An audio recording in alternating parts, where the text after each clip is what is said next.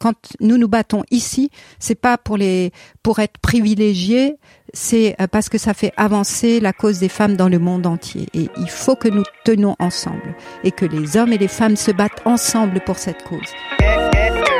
Protestante, pour moi, protestante, c'est vraiment un beau mot. Protestante, c'est un mot qui porte un peu de, de subversion, un peu cette idée de lutte protestante, réduire les discriminations, réduire les inégalités sociales, économiques, mais aussi de genre, c'est la seule manière de construire la paix dans ce monde. Protestante, debout, debout, debout. Que les femmes se fassent vraiment confiance parce que leur lumière, on en a besoin dans ce monde. Protestante, quand on a Dieu.e avec nous, eh ben on peut aller partout. Bonjour à toutes et à tous et bienvenue sur Protestante, un podcast produit par Regard Protestant. Je suis Jérémy Kleiss et aujourd'hui je suis heureux de vous présenter ma conversation avec Ruth Wolf Bonsirvant. La première fois que j'ai échangé avec Ruth, c'était au téléphone. À l'origine, le slogan de ce podcast était le suivant à la rencontre des grandes figures féminines du protestantisme. Bien que Ruth fût immédiatement partante pour une interview, mon slogan la gênait. Elle n'arrivait pas à s'identifier à ces ouvrez les guillemets, grande figure du protestantisme. Elle ne fut pas la seule. C'est donc devenu le premier podcast grand public pour découvrir les femmes engagées du protestantisme. Et engagée, Ruth l'est assurément. Elle le revendique d'ailleurs. Pasteur et inspectrice ecclésiastique de l'UEPAL, comprenait l'Union des églises protestantes d'Alsace et de Lorraine, Ruth n'a eu de cesse de militer. Qu'il s'agisse du féminisme, de l'écriture inclusive, du mariage pour tous ou des violences conjugales, Voici quelques luttes auxquelles Ruth a participé au cours de son ministère. Et ce n'est pas parce que la retraite pointe le bout de son nez que Ruth cessera d'interpeller qui veut l'entendre. C'est d'ailleurs en terrasse de son jardin écologique pensé comme un véritable refuge pour la biodiversité que Ruth m'a accueilli. Je garde un très beau souvenir de cette rencontre qui m'aura interpellé à bien des égards, et j'espère qu'il en sera de même pour vous. En plus des sujets évoqués juste avant, nous avons discuté de son parcours, du cœur de l'évangile et de la grève du credo. Sur ce, je vous laisse écouter ma conversation avec Ruth Wolf Bonsirvant. Bonne écoute. Oui. Ça va? C'est parti. Super. Bonjour Ruth. Bienvenue sur euh, Protestante. Je suis très content de, te rencontrer aujourd'hui. Merci de me recevoir chez toi, euh, sur ton balcon, au fin fond de l'Alsace. Euh, non, on est en Moselle, on est en Alsace. Alsace. On est en Alsace. Oui, Alsace du Nord. Parc régional de l'Alsace du Nord, exactement. Voilà, soyons précis. on est dans ta maison, tu, tu habites ici depuis une petite année, hein, c'est ça hein? Pas tout à fait, puisque pour l'instant, nous habitons Bischheim, un presbytère. Je suis encore pasteur en fonction, donc j'habite un presbytère. Mais ça sera la maison euh, pour euh, mes années de retraite. D'accord. Bon. Alors habituellement, j'aime demander à mes invités comment ils aiment se, se présenter. Ça dépend à qui. Ça dépend de euh, la question je sais que tu es venu aussi euh, pour me rencontrer dans le cadre de ma profession, donc euh, je dis euh, oui. Pour, je suis pasteur, je suis inspectrice ecclésiastique et je peux rajouter des des qualificatifs. je suis, je me considère comme féministe. J'ai pas peur des istes. Voilà, je suis profondément protestante. Je suis théologienne. Je suis écologiste. Je suis engagée, militante J'aime aussi dire que j'aime les gens, j'aime les personnes, les femmes, les hommes, les enfants de ce monde. Oui, peut-être aussi une façon de se présenter. J'aime les gens et tous mes engagements, tout ce que je fais dans la vie, je crois que je le fais par amour. C'est peut-être un peu prétentieux, un grand mot, mais oui, l'idée c'est ça. Parfois, quand je vais bien, j'ai envie d'embrasser le monde entier. Je pourrais embrasser toutes les personnes, le, le, le, le, phénomène de faire des hugs à tout le monde. Voilà, un petit peu ça. Mais je peux aussi embrasser les arbres, parce que j'aime les arbres. D'où te vient cet amour pour les gens? Franchement, je, je ne sais pas. Je ne sais pas. Il y a des choses qui sont données. Je pense que ça fait partie de ce que l'on nomme vocation. Pour moi, ça n'a jamais été quelque chose de clair, mais c'est quelque chose où il y a des élans en nous et euh, qui sont à entendre, qui font partie de l'aspect programmatif vers la vie, qui est pour moi l'appel de Dieu, mais je l'identifie comme ça, je conçois tout à fait qu'il peut en être autrement, Mais oui, l'appel de la vie, mais dans un sens où euh, euh, qui est celui de Dieu qui s'est donné à connaître d'une certaine façon, c'est-à-dire il y a euh, l'idée d'amour, il y a l'idée de justice, l'idée de paix. Et donc quand l'élan qui me porte, qui m'emporte, trouve sa correspondance dans cette identification de Dieu tel qu'il s'est donné à connaître, alors j'y vais, j'y vais sans poser de questions et je peux pas dire est-ce que c'est d'où ça vient, non, je peux pas. Je crois qu'il y a des causalités qu'on peut établir par rapport à un arrière-plan familial, par rapport à ses parents, par rapport à son enfance, mais euh, il s'agit toujours, toujours de suppositions. Il n'y a pas d'exactitude dans cette science-là. On peut en parler un petit peu de ton enfance justement? Est-ce que tu peux nous parler un peu de ton arrière-plan personnel euh, et comment le la foi chrétienne et le protestantisme en particulier sont, sont entrés dans ta vie? Alors, euh, je viens d'une famille pastorale, très pastorale, puisque mon père était pasteur, ma mère fille de pasteur, euh, mes deux grands-pères étaient pasteurs, donc euh, un arrière-grand-père pasteur, des, des oncles, tantes, ma, mon parrain, l'épouse, ma, ma marraine épouse de pasteur, enfin voilà, des ah pasteurs partout. grosse tradition familiale. Oui, grosse tradition familiale. Donc euh, j'ai grandi là-dedans sans trop me poser de questions. C'était euh, mes parents étaient très engagés, très engagés dans euh, mon père dans son ministère, ma mère qui était médecin, qui s'est engagée comme femme de pasteur et qui, qui vraiment était voilà aux côtés de son mari parce qu'elle concevait ainsi sa place à l'époque et hum, j'ai grandi avec euh, deux sœurs et puis deux frères qui finalement n'étaient pas voilà qu'on considérait comme des frères et un jour ils sont partis parce que c'était des enfants placés par la DAS chez nous et puis qui sont repartis dans leur famille.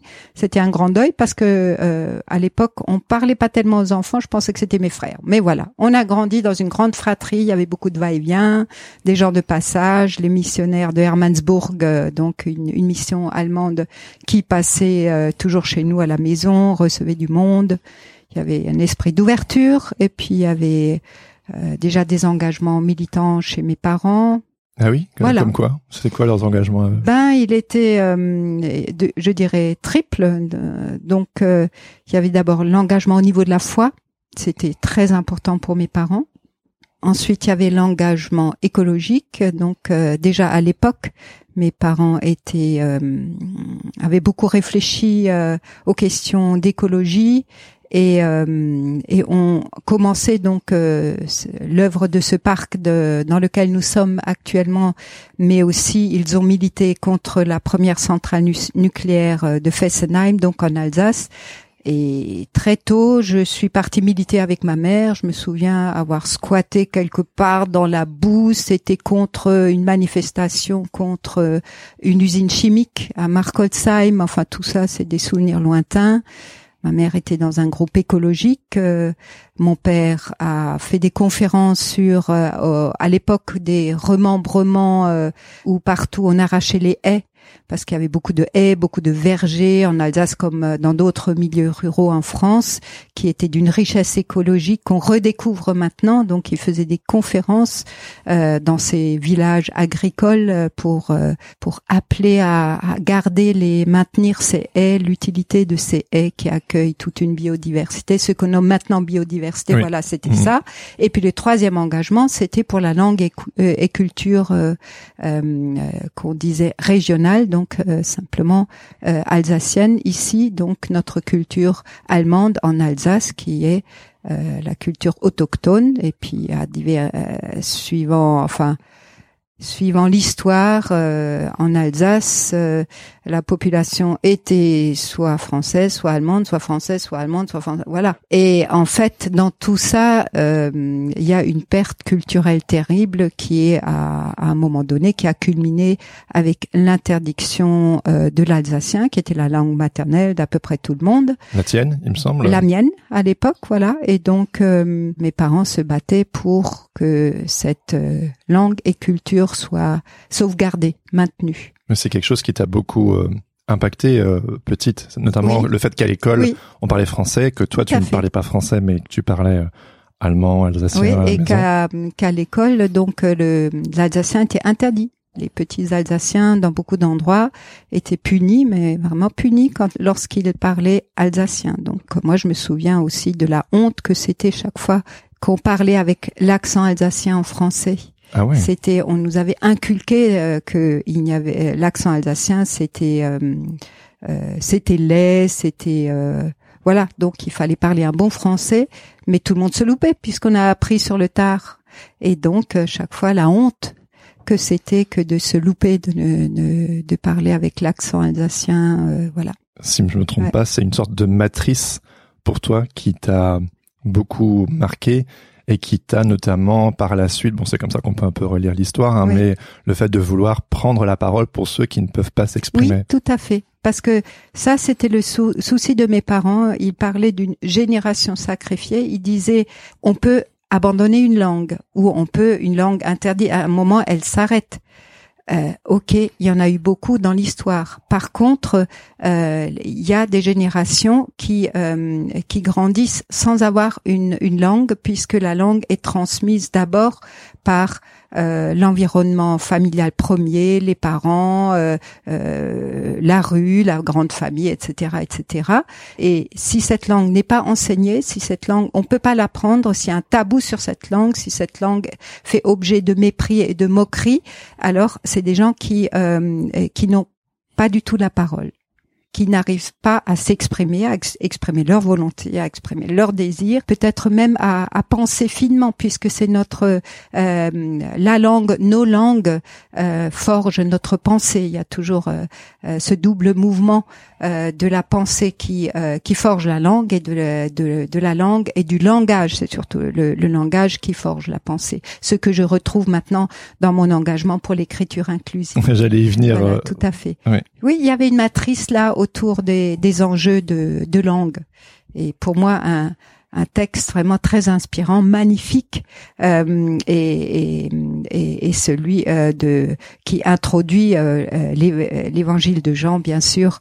Donc le prologue de Jean, au début, au début était la parole. Au début était la parole. Enfin, c'est extraordinaire quand on quand on laisse se poser cette chose-là, bah, il y a beaucoup de choses euh, qui, qui, qui sont liées, c'est voilà, qui se déclinent à partir euh, à partir de là. Et d'où aussi la responsabilité que nous avons en Église.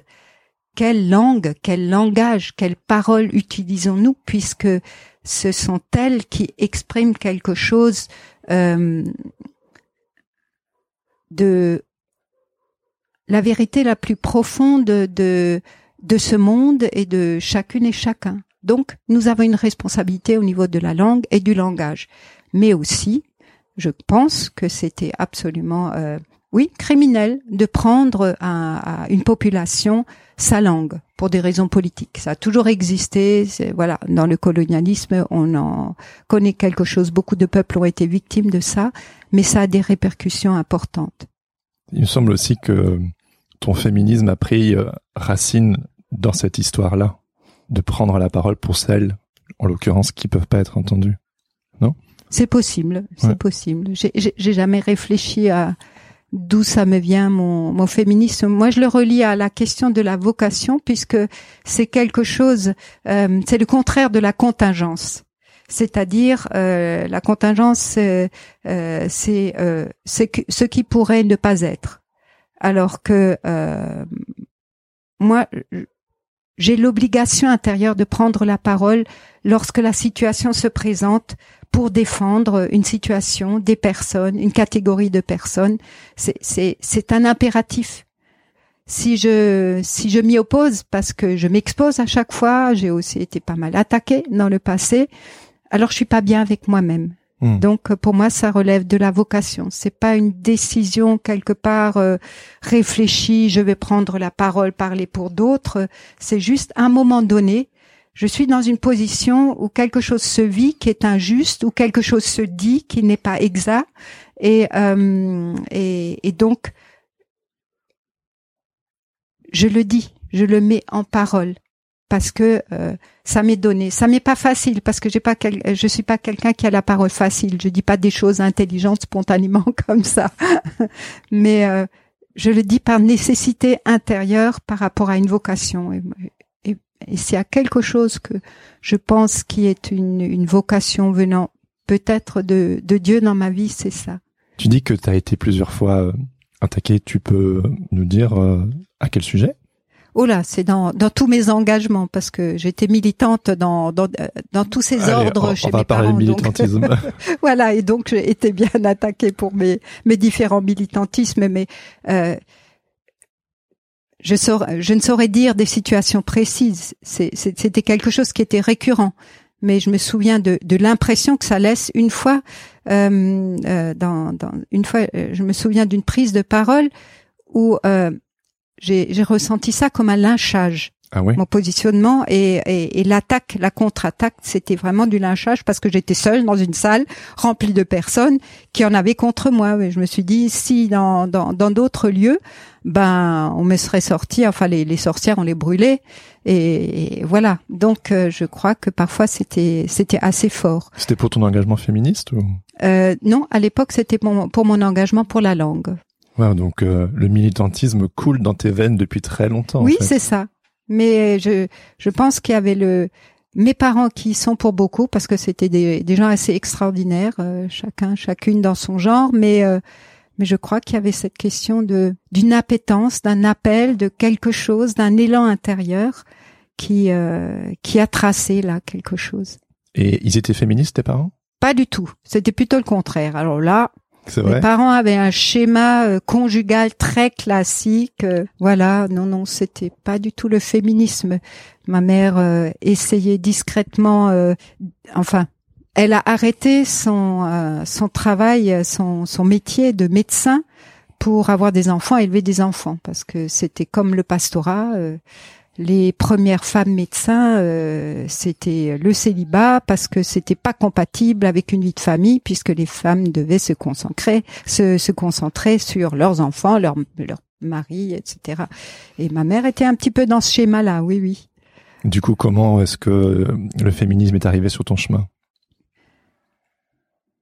Ben peut-être euh, aussi en réaction à ça.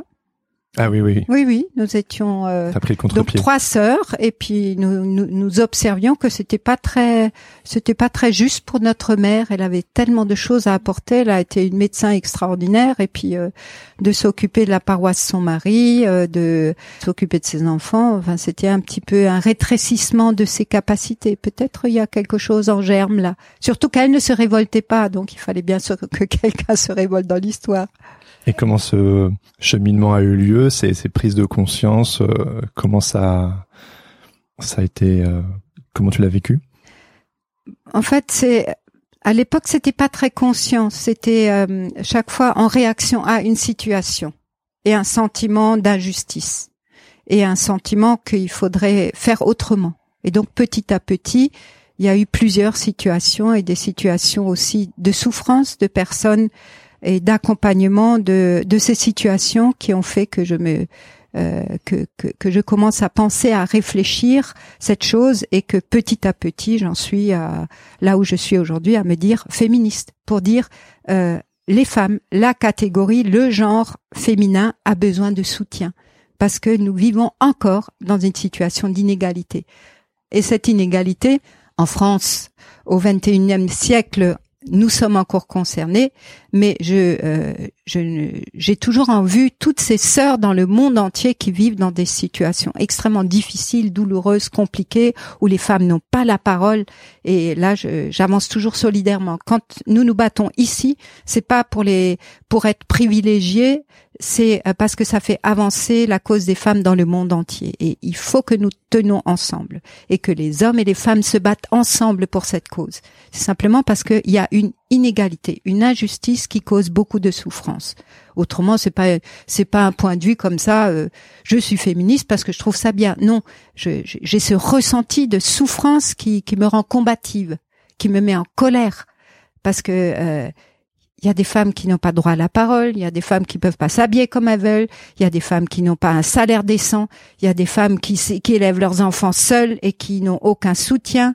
Il y a euh, euh, au niveau de la justice, donc euh, tout la- l'appareil euh, judiciaire est défavorable encore aux femmes, donc il faut encore faire avancer les choses et, et vraiment dans, dans le monde entier, voilà, j'ai euh, je suis euh, sensible aussi à la question de l'excision. Je dis mais cette atrocité qui a encore commis sur euh, sur des femmes, enfin il y a des chiffres encore en Égypte, 97%. Enfin c'était le dernier chiffre, peut-être il date un petit peu.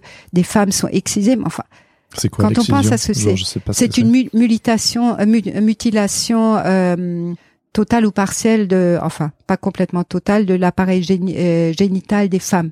Donc euh, c'est pas simplement pour euh, la plupart c'est couper le clitoris, mais pour d'autres c'est encore infibulation, c'est-à-dire on coud les, lèvres euh, des, des, des, femmes pour voilà pour qu'elles restent vierges jusqu'à leur mariage, etc.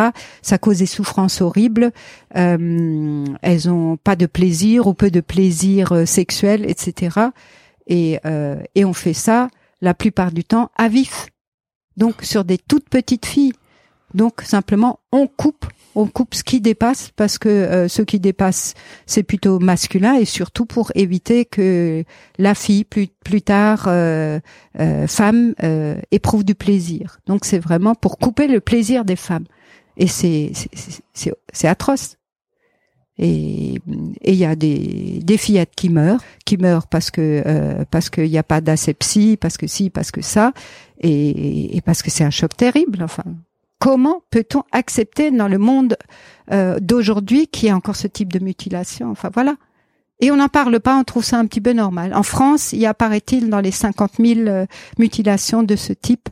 Euh, donc, euh, parce que c'est des petites filles dans, qui viennent de pays où ça se pratique, et puis la famille les envoie au pays encore pour être excisées, pour qu'elles soient mariables, pour qu'elles soient conformes à l'idée qu'on se fait d'une d'une femme dans dans cette culture-là. Donc il y a quelque chose de l'ordre de l'inacceptable. En France, c'est puni par la loi, mais c'est pas toujours dénoncé, c'est pas toujours dit, voilà. Et puis je m'élève aussi contre, euh, par exemple, cette, cette, cette exigence de virginité des femmes. Enfin, c'est du n'importe quoi.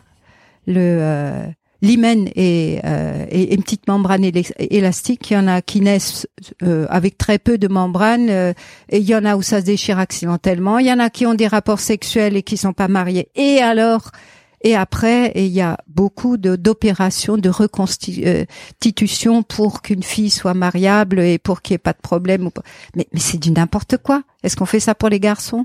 Non. Alors bon, arrêtons ces histoires. Voilà. Tout ça, ça me rend combatif parce que derrière, il y a chaque fois une histoire d'une petite fille, il y a une histoire d'une femme, euh, il y a une, une histoire des femmes, il y a une histoire de sœurs, et je me sens concernée. Je me dis mais il faut arrêter ça. Et moi, j'ai un outil j'ai une approche, c'est celle de ma foi et celle de la Bible qui, pour moi, donne une place à la femme qui est différente de celle-là, de toutes ces cultures patriarcales qui ont forgé le euh, le euh, l'univers euh, organisé, l'univers et les relations de genre jusqu'ici. Et je me dis, dans la Bible, il faut redécouvrir ça parce que la lecture patriarcale qui en a été faite pendant des siècles a continué à confiner les femmes, à les invisibiliser et à les exposer aussi euh, et à les, à les soumettre. Donc, maintenant, il est temps de lire la Bible autrement. Alors, je suis euh, heureusement pas la première. Il y en a beaucoup. Il y a des lectures féministes. Il y a des théologiennes qui sont fantastiques. Il y a de chaque euh, texte biblique pratiquement, enfin de, de tous les textes ou les questions d'hommes et de femmes, eh ben, on peut faire des lectures différentes.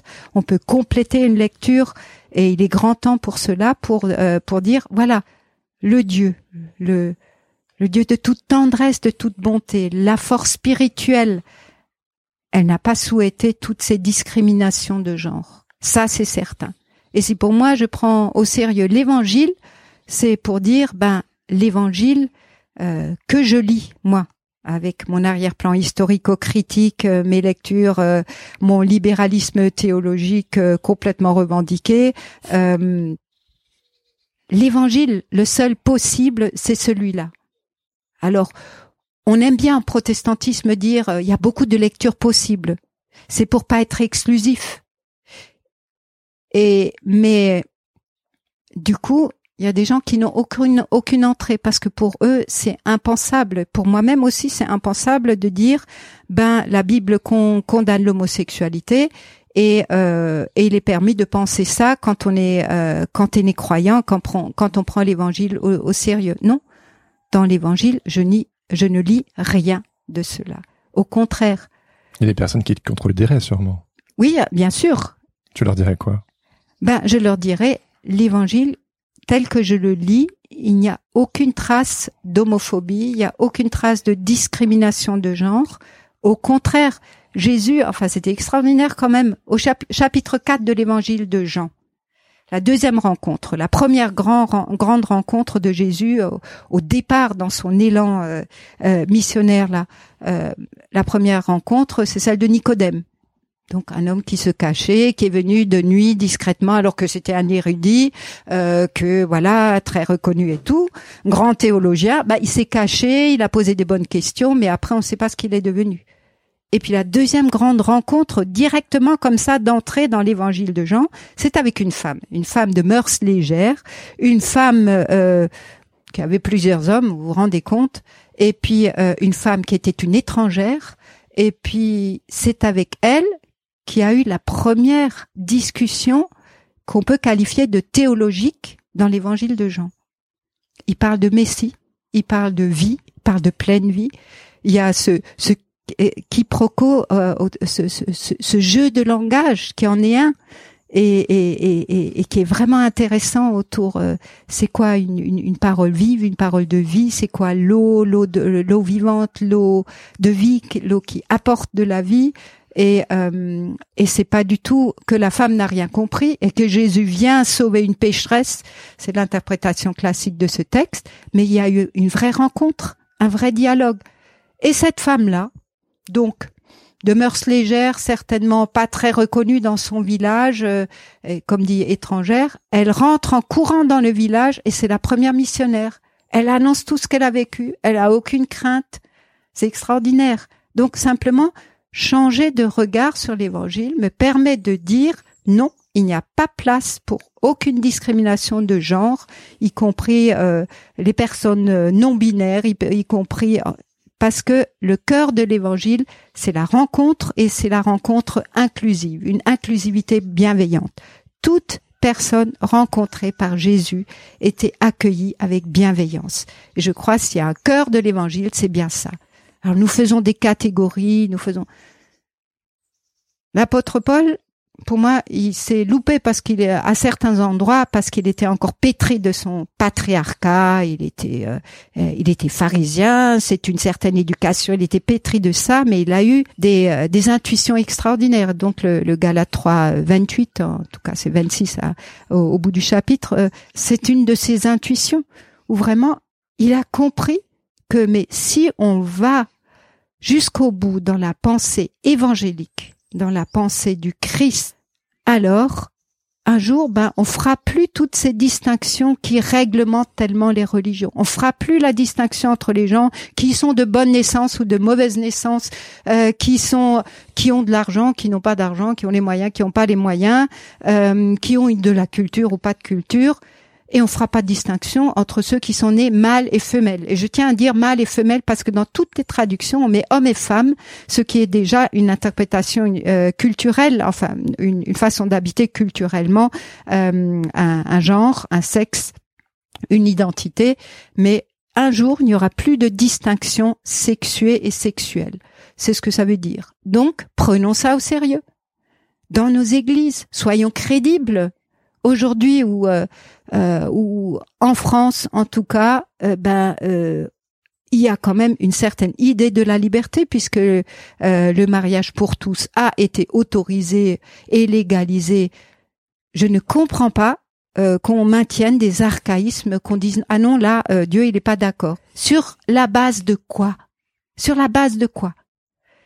Lorsque je lis l'Évangile, bien sûr c'est mon interprétation, je dis la seule cause à défendre, c'est que Dieu accueille de façon bienveillante chacune, chacun, et je rajoute les personnes euh, qui ne se non binaires, qui se reconnaissent dans aucun genre. Donc, euh, euh, et voilà, on arrive au langage inclusif. Donc, il faut il faut un troisième pronom pour que toutes les personnes soient se sentent accueillies et se sachent accueillies par le Dieu qui est un Dieu de toute bonté, un Dieu de justice et un Dieu de paix. Il n'y aura pas de paix dans ce monde tant qu'on fait, euh, euh, tant que des catégories de personnes feront objet de discrimination, parce qu'elles seront en souffrance, elles seront en révolte, et elles ont raison de se battre. Donc, si on veut la paix, dans ce monde, alors au niveau, bien sûr, il y a, toute une réflexion autour de l'éthique, euh, euh,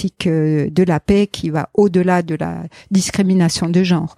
Mais moi, c'est mon angle d'approche réduire les discriminations, réduire les inégalités sociales, économiques, mais aussi de genre. C'est la seule euh, la seule manière de construire la paix dans ce monde. Or la paix, nous en avons besoin de façon urgente pour faire face au changement climatique, qui est le grand défi. L'humanité est en train de couler et on se prend le chignon pour des habits euh, de femmes et puis euh, pour des questions de mariage pour tous et, et pour des questions de enfin franchement voilà ensemble. Wow. C'est hyper fort tout ce que tu viens de dire. Et euh, est-ce que tu serais d'accord de remonter un petit peu dans le temps et euh, me partager euh, ce que j'imagine que tu n'as pas toujours eu ces points de vue-là, tu n'as pas toujours eu ces compréhensions-là. Est-ce que que ce soit sur les notions de genre, sur le féminisme, sur euh, l'accueil des personnes LGBTQIA+. Comment, à quoi a ressemblé ton cheminement euh, Est-ce que tu as eu des, déclics, des épiphanies, des moments où tu t'es sentie euh, reprise et, et voilà des petits moments, des checkpoints où tu, tu as changé?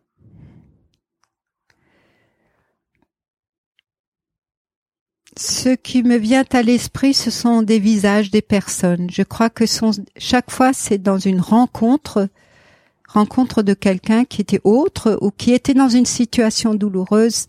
C'est là que petit à petit, là, chaque fois, il y avait, non, c'est pas comme ça. C'est pas juste comment confortablement je m'étais installée et j'ai dû aller un peu plus loin.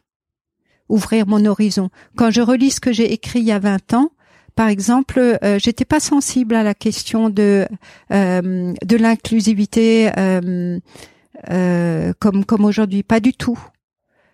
J'étais pas du tout hostile, mais j'étais pas sensible. Qu'est-ce qui t'a sensibilisé C'est des, des, personnes, des rencontres de personnes. Là, j'aimerais pas nommer des personnes, mais mais dire oui, c'est euh, c'est des personnes. Je les vois, je les porte avec moi et qui qui ont fait que chaque fois c'est euh, quand ces personnes en confiance m'ont ouvert le champ de leur vie, de leurs problèmes, de leurs souffrances, que euh, j'ai pu faire mienne une cause et que ça m'a permis d'aller plus loin dans l'élaboration d'une pensée propre euh, chaque fois que j'ai cherché à vérifier alors à, à étayer donc théologiquement. C'était mes différentes étapes donc d'évolution théologique personnelle sont liées, je pense, à des rencontres.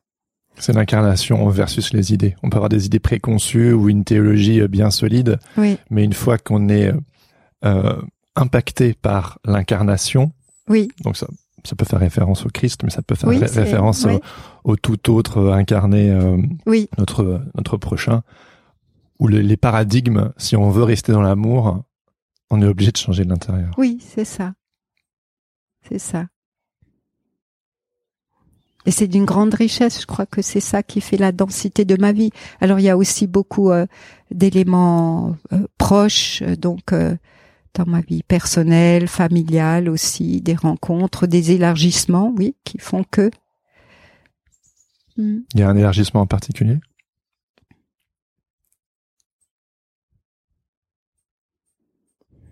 C'est difficile à dire des moments particuliers. Moi, je, ne me lis pas, je ne m'observe pas de l'extérieur. Donc, euh, euh, je, ne saurais dire à quel moment.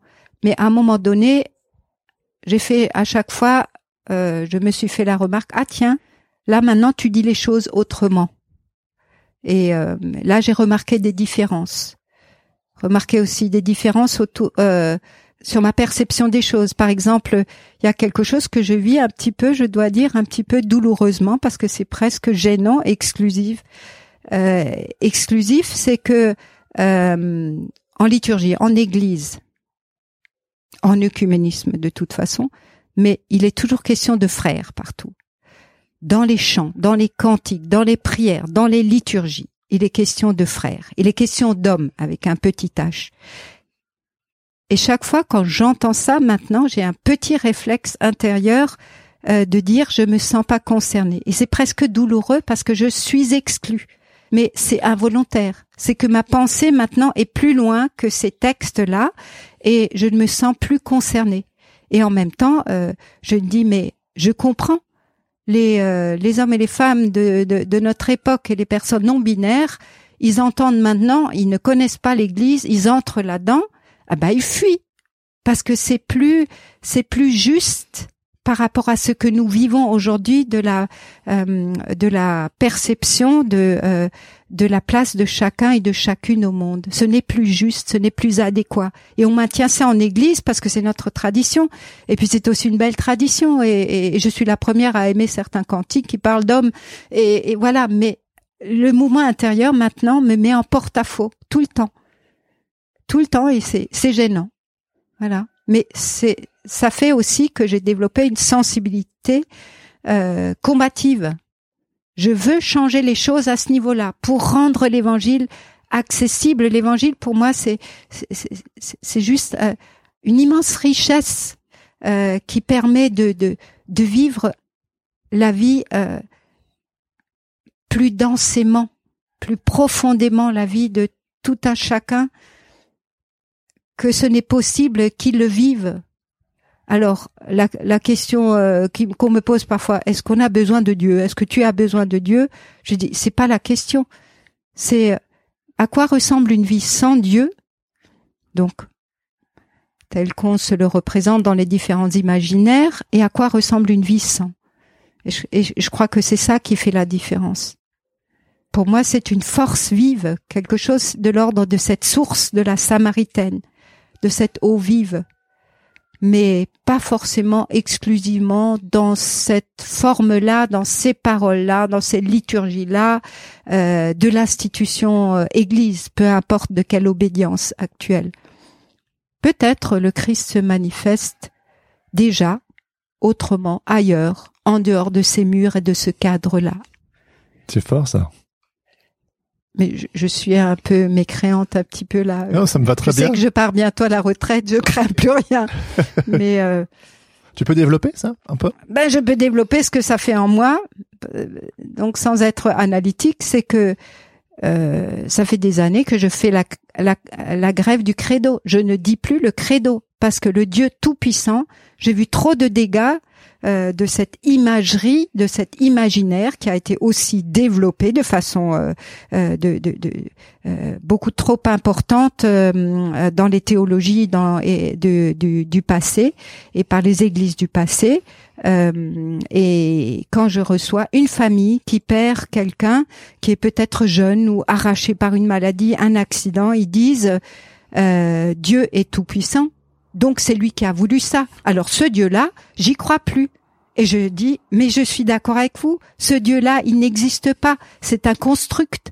Mais euh, c'est pas à ce moment-là que ces gens peuvent l'entendre. Donc ils se retrouvent sans ressources par la faute de l'Église qui maintient le Dieu tout-puissant chaque confession de foi, on dit Dieu est tout puissant. Or, c'est une expression qui est déjà rare et qui est euh, qui est toujours liée dans la Bible et qui est toujours euh, liée, en tout cas dans le Nouveau Testament, c'est toujours euh, lié dans un contexte eschatologique. C'est Dieu qui a puissance pour mener à bien son projet de vie euh, jusqu'au bout. Et ça, c'est quelque chose qui est à entendre euh, maintenant en, en, période de euh, de cette cette énorme énorme anxiété de de fin de vie de liée au changement climatique, de vie de l'humanité, de l'humain, mais de tout le vivant.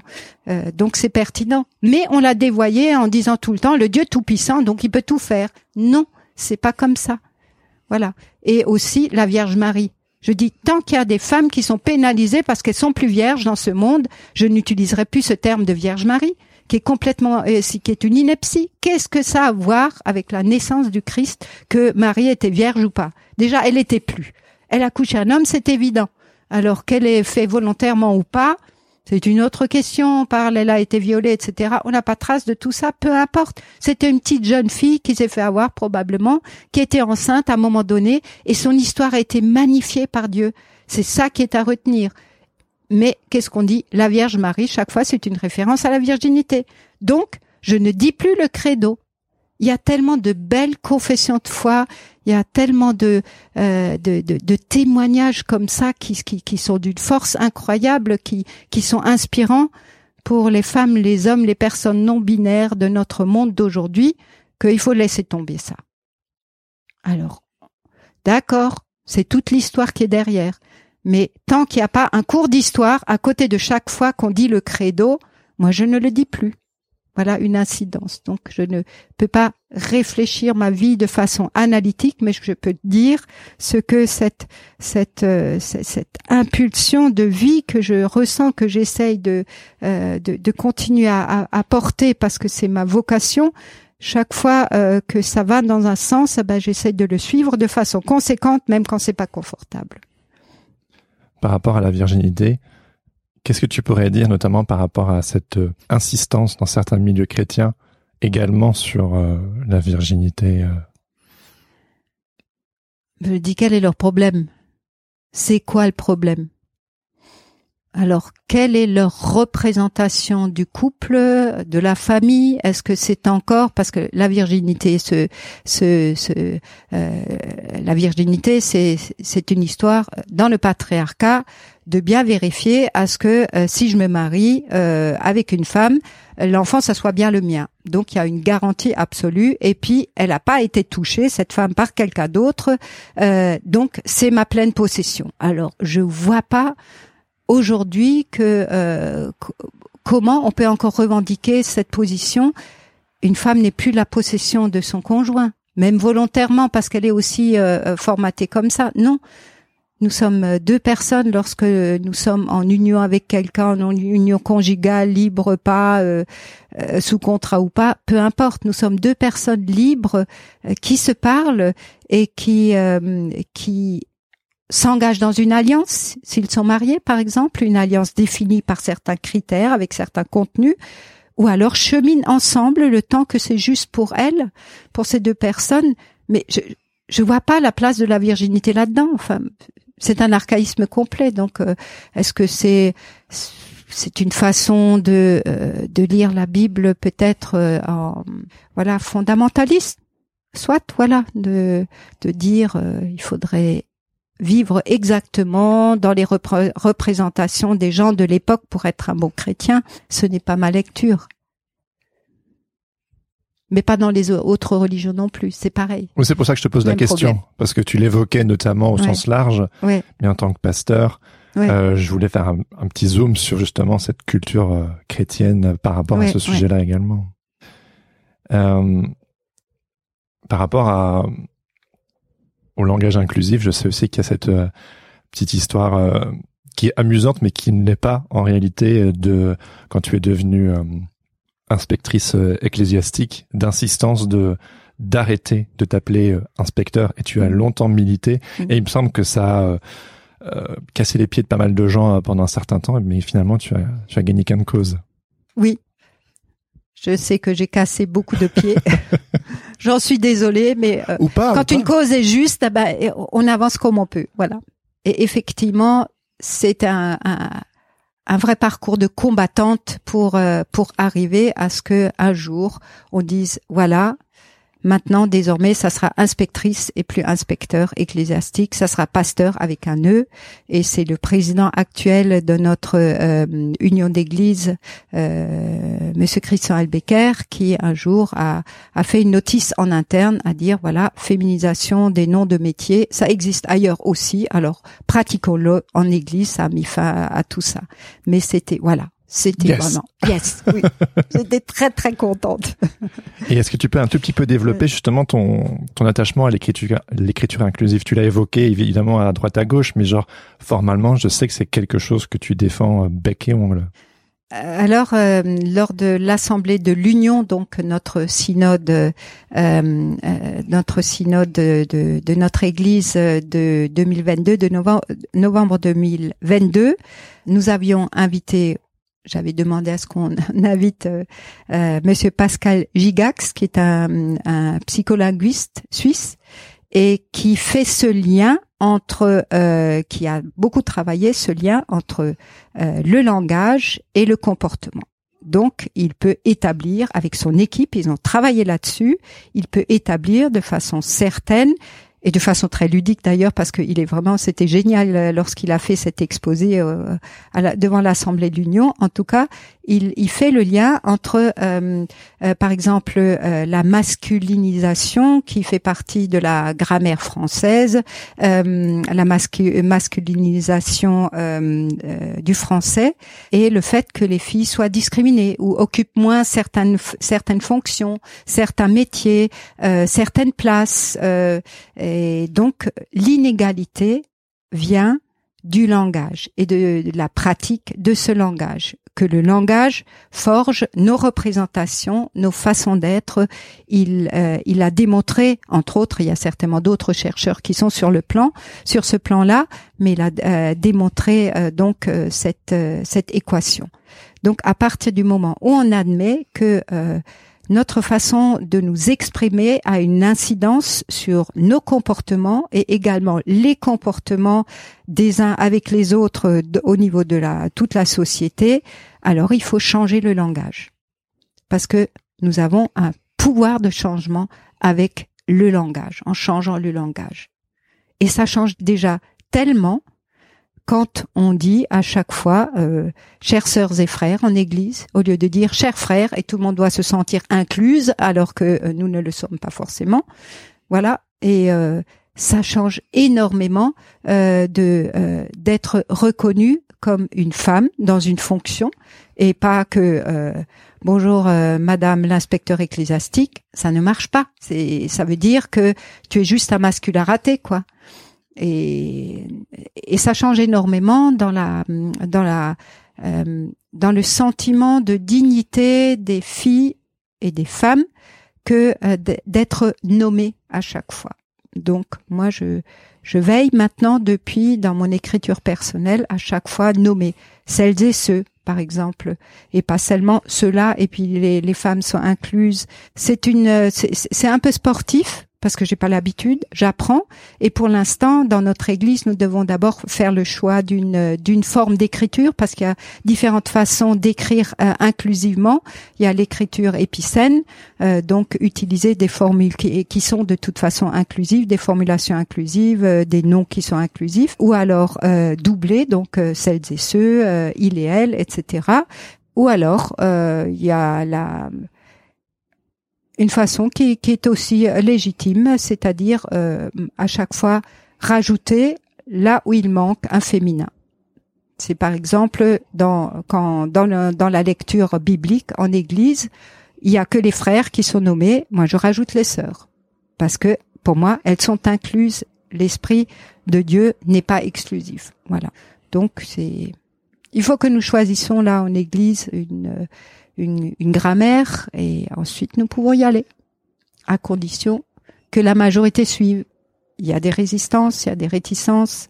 On se moque volontiers de ah tous ces points et ces virgules, c'est pas mon truc. C'est pas une question de truc, c'est pas une question d'esthétique, c'est pas une question de j'ai envie de, c'est une, question, de justice. Et la justice, on fait un effort. C'est pas négociable et c'est pas une question esthétique. Parce qu'en français, le français a été masculinisé euh, jusqu'au XVIIe siècle. Il y avait des des, euh, médecines, il y avait euh, euh, il y avait des fonctions, il y avait des, des écrivaines, et après elles ont disparu parce qu'il y avait une volonté à les faire disparaître. Voilà. Donc euh, pour l'écriture inclusive, je crois qu'il y a un travail qui est devant nous, qui est indispensable, et c'est pas que au niveau de l'Église parce que en France, nous sommes euh, toujours liés à une institution qui détermine notre parler, alors que le parler, euh, par définition, euh, c'est quelque chose qui vient du peuple. C'est une expression qui suit l'évolution les des représentations, des mentalités. En France, on pense qu'il y a une, une instance qui a le droit de décider si c'est bien, si c'est pas bien, si c'est beau, si c'est pas beau. Donc soit, je vais même pas l'évoquer, mais je dis en Église là, pour une fois, nous pourrions être à l'avant-garde. Ah alors soyons-y. c'est un défi parce qu'autrement nous sommes toujours un petit peu à la traîne pour tout, tout ce qui est les avancées. Et comment réagissent tes paroissiens et paroissiennes euh, quand tu tu te mets à l'avant-garde justement sur tous ces sujets? Ben, je suis pas offensivement à l'avant-garde. Est-ce qu'ils se sont rendus compte que je, je dis il, il et elle, euh, elle et il. Euh, je commence toujours mes prédications en disant chère sœur, cher frère, pour inverser la logique qui est toujours d'abord le monsieur, madame, toujours le cher frère, chère sœur, etc. Donc, euh, je fais exprès. Est-ce qu'ils se sont rendus compte? Personne n'a jamais thématisé ça. Donc, est-ce qu'ils sont conscients qu'il y a un vrai engagement féministe Peut-être parce qu'à travers les prédications, euh, ça se perçoit? Peut-être pas, je ne sais pas. Mais ça n'a jamais été une pierre d'achoppement. Parce que le cœur de l'évangile, pour moi, c'est pas être féministe, mm. mais c'est une conséquence de l'évangile. Donc, je décline l'évangile comme je peux, comme pasteur, comme théologienne, euh, et, et c'est pas toujours euh, une quelque chose de très visible, mon, mon féminisme là-dedans. Oui, bien sûr. Ouais. Est-ce que tu pourrais dire un mot sur ton engagement dans l'association Une place pour elle? Alors l'association Une place pour elle a été créée par Valérie Duval-Poujol en 2017 et puis euh, elle m'a sollicité dès le début parce que nous nous connaissons et puis elle connaissait mon engagement, nous avons déjà avancé ensemble. Et euh, donc elle a rassemblé une petite équipe autour d'elle euh, pour créer cette association dont l'unique objet est de sensibiliser à la violence faite aux femmes donc euh, le point culminant de ces violences qui sont toujours un continuum. Donc on n'est pas violent du jour au lendemain, on tue pas sa femme du jour au lendemain, mais il y a déjà toute une série de petites et de violences avant, de petites situations de discrimination, d'humiliation qui aboutissent à ça. Mais euh, donc si ça va jusqu'au bout, ce cycle de violence dont les femmes sont euh, sont presque de façon écrasante, donc enfin majoritairement victimes, euh, alors c'est le féminicide, c'est-à-dire la femme est tuée. Donc l'idée est toute simple. Donc euh, Valérie a, découvert ça en, Italie. Euh, c'est l'idée que de mettre une une place dans un lieu public, une place marquée par une chaise qui reste vide parce que là aurait dû être une femme qui a été tuée sous les coups de son conjoint, de son mari, de son ex. C'est la plupart du temps un ex qui tue les femmes lorsqu'elles cherchent à partir et cette femme la manque. Elle nous manque. Elle pourrait être notre sœur, notre mère, une grande écrivaine, euh, l'épicière du coin. Tellement euh, voilà, ces femmes ne sont plus là. Et pour dire toutes ces femmes nous manquent, euh, euh, nous faisons cette place partout où nous en avons l'occasion, euh, dans une place publique, dans un lieu public. Moi, je le fais lors des grandes rencontres en église et je veux le faire. J'aimerais le faire aussi dans les églises de mon inspection, mais je vais encore parce que j'en ai parlé une première fois, c'est pas une idée évidente pour tout le monde de mettre une chaise comme ça à côté de l'hôtel, une chaise inoccupée avec une pancarte qui explique euh, voilà une femme a été euh, tuée en France tous les deux à trois jours sous les coups d'un conjoint. Et euh, ce n'est pas évident de mettre ça à côté d'un hôtel. Et pourtant ça me paraît évident de faire ça sous forme de manifestation pour dire ça suffit. Chacun est amené à réagir. Et comment réagir? Il y a bien sûr au dos de, de cette euh, pancarte là que euh, qui a été élaborée donc euh, par une place pour elle. Là, vous avez des explications. Vous avez les numéros d'urgence où les femmes peuvent s'adresser. Vous avez des explications, les chiffres, combien de femmes sont tuées, que c'est un phénomène vraiment important. quelques explications sur la violence et et, donc tout ça fait que euh, ça sert de sensibilisation express. Chacun peut s'en emparer, faire ce geste. Et, euh, qu'est-ce qu'on peut faire? Alors C'est déjà euh, aider les femmes qui sont victimes, déjà reconnaître une femme qui est victime, parce que c'est souvent de l'extérieur, des proches qui reconnaissent parce que la femme elle-même ne se reconnaît pas ou ne se dit pas. Et donc euh, euh, c'est de l'extérieur, lorsqu'on reconnaît une femme en situation euh, de victime de violence, l'amener à la bonne adresse, lui glisser un numéro de téléphone où elle peut appeler, où elle peut être orientée vers des lieux d'aide, donc des associations spécifiques, la gendarmerie, la pour porter plainte, etc. Donc tout ça c'est du, du très concret, du très direct, du très rapide. Et ensuite, la sensibilisation consiste à rendre attentif au fait que euh, la violence est l'affaire de tous et que chaque fois qu'il y a un fait de violence, eh ben il faut pas laisser passer. Il faut déjà le voir, le regarder en face et puis faire tout son possible dans la situation, pas seulement dans les situations de violence conjugale, intrafamiliale, les violences dont les femmes sont victimes, mais chaque fois qu'il y a une situation de violence, eh ben il faut l'arrêter quand on peut d'une façon ou d'une autre, et au moins accepter de le regarder, pas regarder ailleurs. C'est comme ça qu'on arrêtera ces situations de violence spécifiques. Donc, que chacun se sente concerné. C'est ça l'objet de euh, d'attirer l'attention euh, en faisant une place pour elle, une chaise vide, là où c'est possible, pour dire voilà, des femmes sont tuées juste parce qu'elles sont des femmes et parce qu'elles étaient l'objet pour un, objet de désir, un objet, euh, voilà, peu importe, pour leur partenaire qui n'a pas supporté qu'elle parte ou qu'elle lui échappe ou qu'elle ne lui obéisse pas et qui l'a tuée pour cette raison-là. Donc une femme objet a été tuée, donc subjectivons les femmes, rendons-les visibles, donnons-leur une, pleine place et alors on changera les choses. Ces situations de violence apparaissent, tu viens de le dire, justement souvent quand euh, il y a désir de partir pour la femme, oui. pour les femmes et euh, tu es conseillère conjugale. Et il y a aussi cette euh, un peu épineuse question, notamment dans les milieux chrétiens, par rapport au divorce. Et euh, ou que tu reçois parfois des des couples qui disent mais on peut pas divorcer parce que ce serait trop facile ou parce que la foi chrétienne nous l'interdit. Qu'est-ce que qu'est-ce que tu dirais par rapport à ça? Alors là, j'ai une euh, réponse théologique parce que c'est effectivement une, une, une, question clé pour les violences euh, conjugales euh, et intrafamiliales. Théologiquement, donc actuellement, à la, la, la, relecture de toutes ces consignes autour du divorce dans la Bible révèle déjà qu'elles sont contextuelles et, et pour certaines, donc tout ce qui tout ce qui est des tables domestiques dans les épîtres, ça suit simplement donc euh, ça, existait déjà tel quel, mot pour mot, euh, euh, dans la culture romaine et, voire dans la culture grecque de l'époque. Donc, il n'y a rien de chrétien là-dedans. Donc, on peut le laisser de côté. Après la, la question du, du, divorce, Jésus a dit très peu de choses et ce qu'il a, ce qu'il dit, on n'est toujours pas certain que ça soit vraiment lié à la question du divorce en soi ou si c'est pour protéger euh, les femmes. Parce qu'une femme divorcée à l'époque, répudiée, donc il y avait que les hommes qui pouvaient répudier, renvoyer leurs femmes, elles avaient plus d'existence sociale. Donc peut-être c'est pour cette raison. Donc pour la question de l'absolu du divorce, je crois qu'il y a aucun, euh, il y a aucun, là aucune euh, indication comme quoi ce serait conforme à l'évangile, ce serait dans l'esprit évangélique que d'interdire le divorce. Donc voilà, le divorce, c'est arrêter ce qui était un contrat à un moment donné.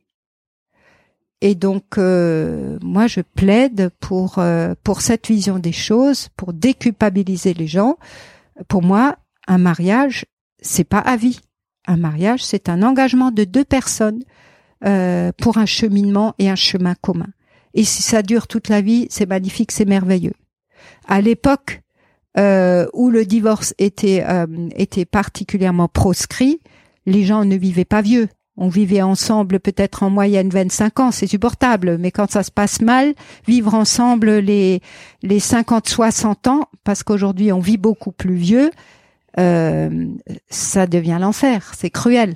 Donc je vois pas pourquoi on devrait continuer à, à porter l'idée que quand on se marie, c'est absolument pour la vie. Et d'ailleurs, euh, les occurrences de, euh, de cette histoire où euh, se porte en faux contre la famille, contre sa famille, il oppose donc la vocation personnelle à la famille, y compris dans une des occurrences, donc je sais plus si c'est chez Marc, ou si c'est chez Matthieu, en tout cas, il oppose, euh, euh, il dit même, euh, donc la, la, préférence est donnée à la vocation selon Jésus, la vocation c'est-à-dire la relation à Dieu et puis sa vocation intime par rapport à la femme, puisqu'à l'époque donc c'était du point vue masculin, la femme, les frères et sœurs, parents, etc. Mais aussi la femme, c'est-à-dire si en mon fort intérieur, ce qui est juste, ce que je vis au niveau de mon engagement, de toute ma personne, de ma foi,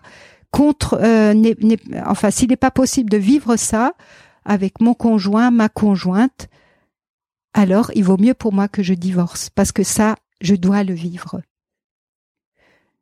Et ça, ça ne va pas dans le sens du, euh, du mariage à vie. On peut se louper, voilà, on peut se louper et on peut aussi faire un bon choix à un moment donné, mais pour un certain temps. Mais après, si, on, si on se fait plus du bien, pour quelle raison est-ce qu'on devrait s'obstiner ensemble? Quand je reçois quelqu'un, maintenant je ne euh, je, je, ne pratique plus le conseil conjugal et familial, j'ai pas le temps, euh, j'ai pas de, de praxis, mais j'accompagne encore des personnes. Mais euh, ces personnes, je les accompagne et j'essaye de les accompagner à partir de leur champ de représentation. Je ne veux pas leur imposer le mien. Donc, si les, des gens viennent à moi en croyant fermement que le mariage pour la vie, c'est leur euh, destinée, c'est important pour elles, je ne cherche pas du tout à, à les faire changer d'avis.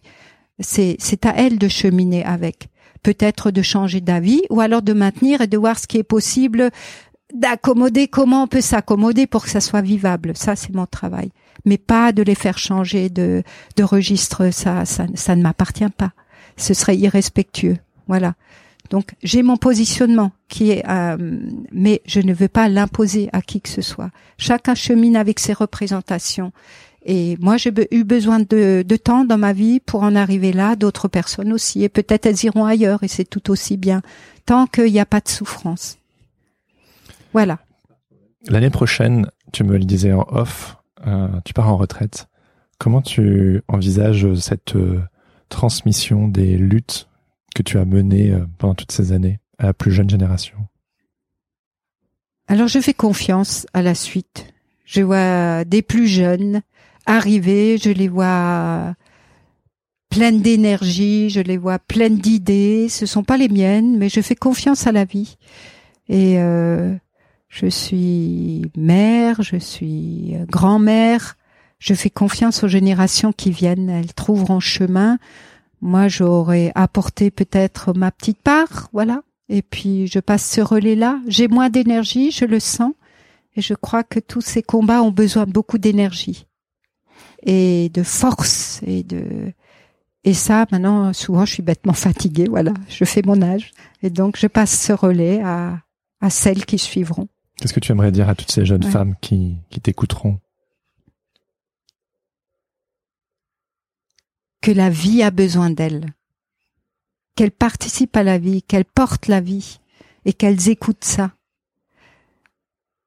Il y a hum, quelques femmes qui sont bénies dans la Bible et c'est pas du tout des femmes, euh, des saintes femmes comme on dirait, euh, euh, voilà, dans un contexte pieux. c'est par exemple Yaël, une une femme bédouine qui a assassiné le chef de l'armée qui était opposé à Israël à l'époque en lui enfonçant un pieu dans la tempe. Il y a eu Tamar, Tamar qui était obligée de coucher avec son beau-père pour avoir euh, droit à la vie, etc. Euh, il y a eu Ruth, donc une, figure euh, féminine, voilà, et, et qui ont été bénies et pour qui la vie n'était pas du tout facile. Elles ont dû se frayer un passage, mais écouter la vie, la vie en elles, écouter ça et le porter plus loin. Oui, ce serait ce message-là. Et qu'aimerais-tu dire aux hommes qui écouteront cet épisode? La même chose. Parce que pour moi, on est homme, on est femme, on est non binaire, on ne choisit pas. Je crois pas que ça doit déterminer en quoi que ce soit nos, nos destinées. Je ne crois pas en une essentialisation euh, donc euh, des, des sexes et, donc euh, pour moi une femme, un homme, oui, c'est ensemble que nous avançons de toute façon. Un jour, la vision donc de, de, de Michée et d'Ésaïe. Un jour, toutes les nations de la terre afflueront vers la maison euh, de la montagne de l'Éternel. Un jour, les les les épées seront transformées en faucilles, et, etc. Il n'est pas dit que c'est les hommes qui iront à cet endroit-là. C'est pas dit non plus que c'est une nation précise, une catégorie. un jour toutes les nations de la terre. Oui, je crois que c'est un message que j'aimerais laisser, c'est que tous ensemble, de toute façon, euh, il y a une solidarité du vivant qui a réalisé, c'est pas seulement les hommes et les femmes et les enfants de cette terre euh, et les personnes non binaires, mais c'est aussi tout le vivant. Et là, il y a une solidarité à réaliser, à comprendre là avant qu'il ne soit trop tard. Tout le vivant est lié. Je suis végétarienne et je pense que nous sommes tous liés tout le vivant est interdépendant et lié et actuellement nous, nous commençons à le, le, sentir, le concevoir et c'est ensemble que euh, l'humanité sera sauvée et, pourra vivre et autrement ça sera la mort pour tous. Pour terminer, qu'évoque pour toi le mot protestante? Pour moi c'est un ancrage, un ancrage précieux de personnes euh, qui m'ont précédé et qui euh, qui ont essayé d'avoir une intelligence et une cohérence de la foi à chaque fois contre quelque euh, quand il fallait aller contre une situation qui était mortifère à force de s'enliser peut-être à un moment donné à un bon départ mais qui s'est enlisée et qui était mortifère. Et donc euh, oui ce serait ça. Merci beaucoup Ruth. Ruth Route. Route. pour les intimes et bibliques, voilà. Merci à toi, Jérémy, et merci pour cette rencontre. Avec plaisir. Merci, euh, merci surtout à toi. À bientôt. À bientôt. C'était ma conversation avec Ruth Wolf Bonservant. Un grand merci à Ruth pour son temps et sa gentillesse. Si son témoignage vous a touché, n'hésitez pas à le lui dire. Vous pouvez également visiter le site de l'association Une place pour elle auquel nous avons fait référence aujourd'hui et qui lutte contre les violences conjugales sur www.uneplacepourelle.fr. Ce podcast est produit par Regard Protestant qui propose chaque jour un regard sur l'actualité vue par les médias protestants. Pour en savoir plus, visitez www.regardprotestant.com. Si cet épisode vous a plu, n'hésitez pas à le partager avec vos amis, à mettre 5 étoiles sur Apple Podcast ou à laisser un commentaire sur Spotify. Ça aide vraiment le podcast à se faire connaître de plus en plus. Vous pouvez également m'écrire pour me faire part de vos retours ou me faire des suggestions d'invités sur le compte Instagram at protestante-du-bas podcast. Vous retrouverez toutes les informations dans les notes de cet épisode. Je termine en remerciant Laurent Bazar pour l'habillage sonore de ce podcast. Sur ce, je vous donne rendez-vous dans deux semaines pour un nouvel épisode. En attendant, bonne semaine à toutes et à tous. Ciao ciao